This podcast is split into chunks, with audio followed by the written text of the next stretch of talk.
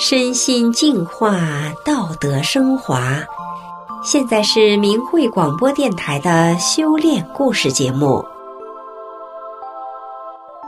听众朋友，您好，我是雪莉。今天要跟您分享的故事是：从百病缠身到无病一身轻。故事的主人公名叫奇珍，九十年代。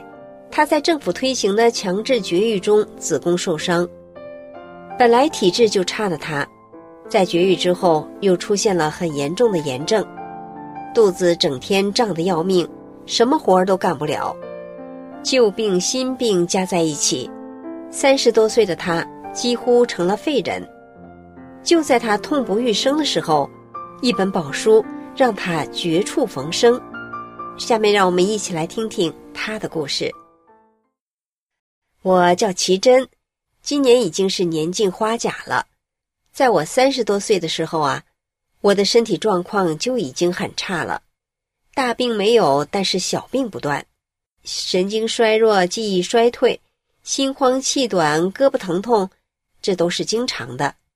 不是去做心电图，就是去做脑电图，三天两头的去看病，中药西药不断。更不幸的是。一九九四年，我们地区开始强制性的做计划生育手术的时候，把我的子宫给勾着了，结果引起了严重的慢性炎症，整天这个小肚子里像打满了气似的，憋得要命，什么活儿也不能做了，在地上走十几分钟就得赶紧上床，在床上坐的时间长了也不行，两条大腿根部是又酸又软。只有仰卧在床上，把双腿弯起来，才觉得稍微舒服点儿。可是天天这样躺着，弄得头还疼。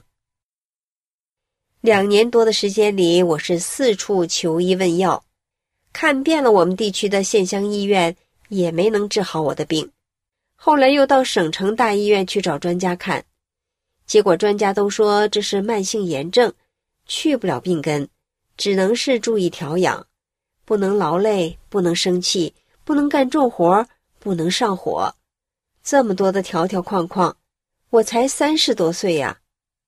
本来家里日子过得就紧，家里开了一个小卖部，两个孩子都小，这么多的家务活，却什么都不能干，我真是看在眼里，急在心上。因为我家离卫生院比较近，为了方便。我就自己学会了打针，还让我丈夫也学着给我输液。当时我的左手背扎遍了，就到右手背上扎；右手背也扎满了，就再到脚背上扎。我双手疼得直哆嗦，还攥紧拳头忍着痛，鼓励我丈夫说：“你放心的扎吧，我不疼。”其实我是疼得受不了了，为了让他放开胆子，尽量扎进去。这样会少扎几针，我是为了减少痛苦才这样说的。花了钱受了罪，折腾来折腾去，始终不见效，让我是又急又气。可我也没办法呀，自己也觉得没有希望了，背上了思想包袱，对生活失去了信心，脾气也越来越差。这样的恶性循环加重了我的病情。姐姐们看我这个样子也没办法，就想，这是不是得了虚病了？他们甚至都想去找找民间的一些巫术来帮我驱驱邪。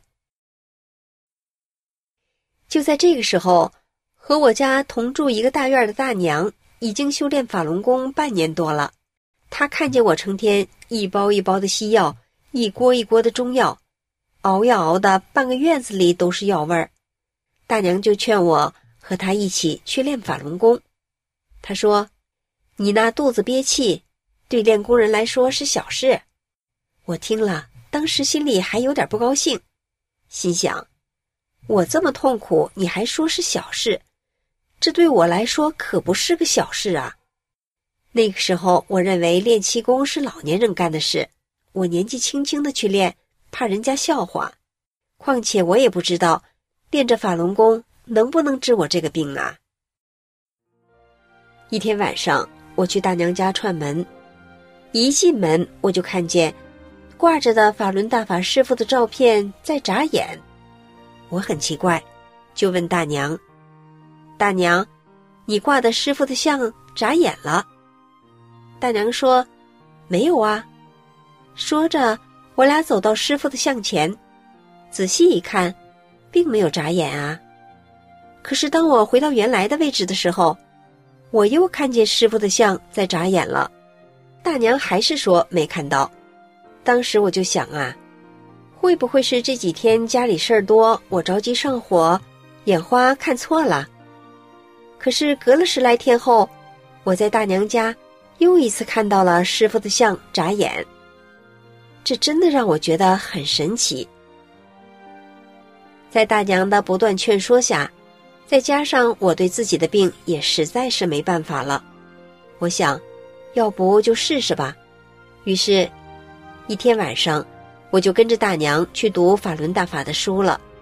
只见他们三三两两的从四面八方按时来到了练功点上，分别盘坐在炕上、地上，大家轮流读着《转法轮》这本书。当时我听着他们读。心里觉得就像天上的神仙在谈天上的事一样，就是这么一种感觉。就这一晚上，就把我给吸引住了。从此以后，我每天晚上都跟着大娘去读《转法轮》。早晨，我们就一块儿去练功点练功。负责教功的同修一边教动作，一边给我讲功理，一遍一遍不厌其烦地纠正着我的动作。每天练完功，我都是汗流浃背的。这个汗流浃背可不是形容啊，因为我经常在练功的时候，就感到后背的汗水啊，顺着脊梁骨就流下来了。让我觉得很欣喜的是，每天早晨练完功回家，我觉得这身体啊，比以前睡了懒觉还要舒服。以前上台阶，我都感到很吃力，可是练功后没几天。我上台阶就变成了小跑了。随着不断的学法和练功，师傅开始给我清理身体。我虽然开始感受到大法的神奇了，但是我对师傅给清理身体这一点还是有些半信半疑的。有一天，我习惯性的扁桃体炎又发作了。就在我要去看病的时候，大娘劝我说：“让我不要害怕，告诉我。”这个状态是师傅在给我清理身体，不会有事的，过两天就好了。我坚决地说不行，我扁桃体发炎从来就是看病吃药，我的毛病我清楚的很，这样硬挺怎么能挺得过去呢？如果今天晚上不赶紧去输液打针的话，到半夜怕是会发烧的厉害。我丈夫也不在，我们母女三人可怎么办呢？大娘信心满满的对我说。没事，肯定能挺过去。这个时候，我带着三分相信、七分怀疑的心理，就想，先按大娘的意思先挺着吧。再说，现在天也晚了，要找医生也只能明天了。临睡前，我还是不放心，一再叮嘱我的两个孩子，把你姨的电话记好了啊，万一妈妈要是病得厉害了，就给你姨打电话。不料到了第二天，我的病情并没有加重，还是和昨天一样。因为家里事多，白天只顾着干活了，忘了嗓子不舒服。到了第三天的时候，我突然觉得，怎么嗓子一点也不疼了，也想不起来是什么时候好的了。我觉得既奇怪又纳闷儿，潜意识中觉得有一种无以言表的发自内心的高兴。就这样。我亲身体会到了大法的神奇，从此更坚定了我学法练功的信心。记得在一九九八年春天的一个上午，我突然觉得小腹里憋得要炸了似的，整个人都坐立不安，接着腰部也酸痛起来，就像是要断了似的，坐不得，躺不得。可是过了三四个小时，这种状态就渐渐的好转了。浑身上下觉得少气无力的，直到第二天还是软的，不愿意下地，往起抬头都觉得吃力，坐着还得靠着点东西才能支撑住。就这样连续七天在床上躺着，不想吃也不想喝，可也不觉得饿。在家人的再三催促下，我早晚各喝上一勺稀饭，中午用一勺子面汤泡上几根面条，什么菜都不想吃，看见就恶心。亲戚们看见我这样，急得都劝我快上医院去看看。有的说：“都成什么样子了，你还这样顶着？”我没力气多说话，只是轻轻的摇头，告诉他们：“没事，不用管，过两天就好了。”不论谁说什么，我一点也不在意，因为我坚定的相信是师傅给我宵夜了。果真，一个星期以后，我突然觉得身体舒服多了。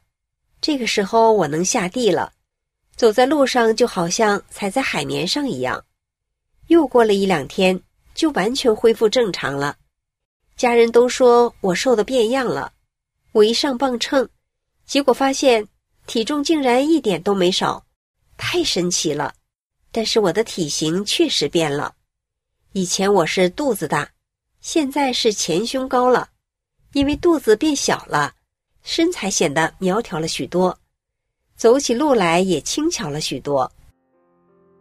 在我练功后，仅仅一年半的时间里，我之前身体上的所有病都不见了，什么病根子，连影子也看不见了。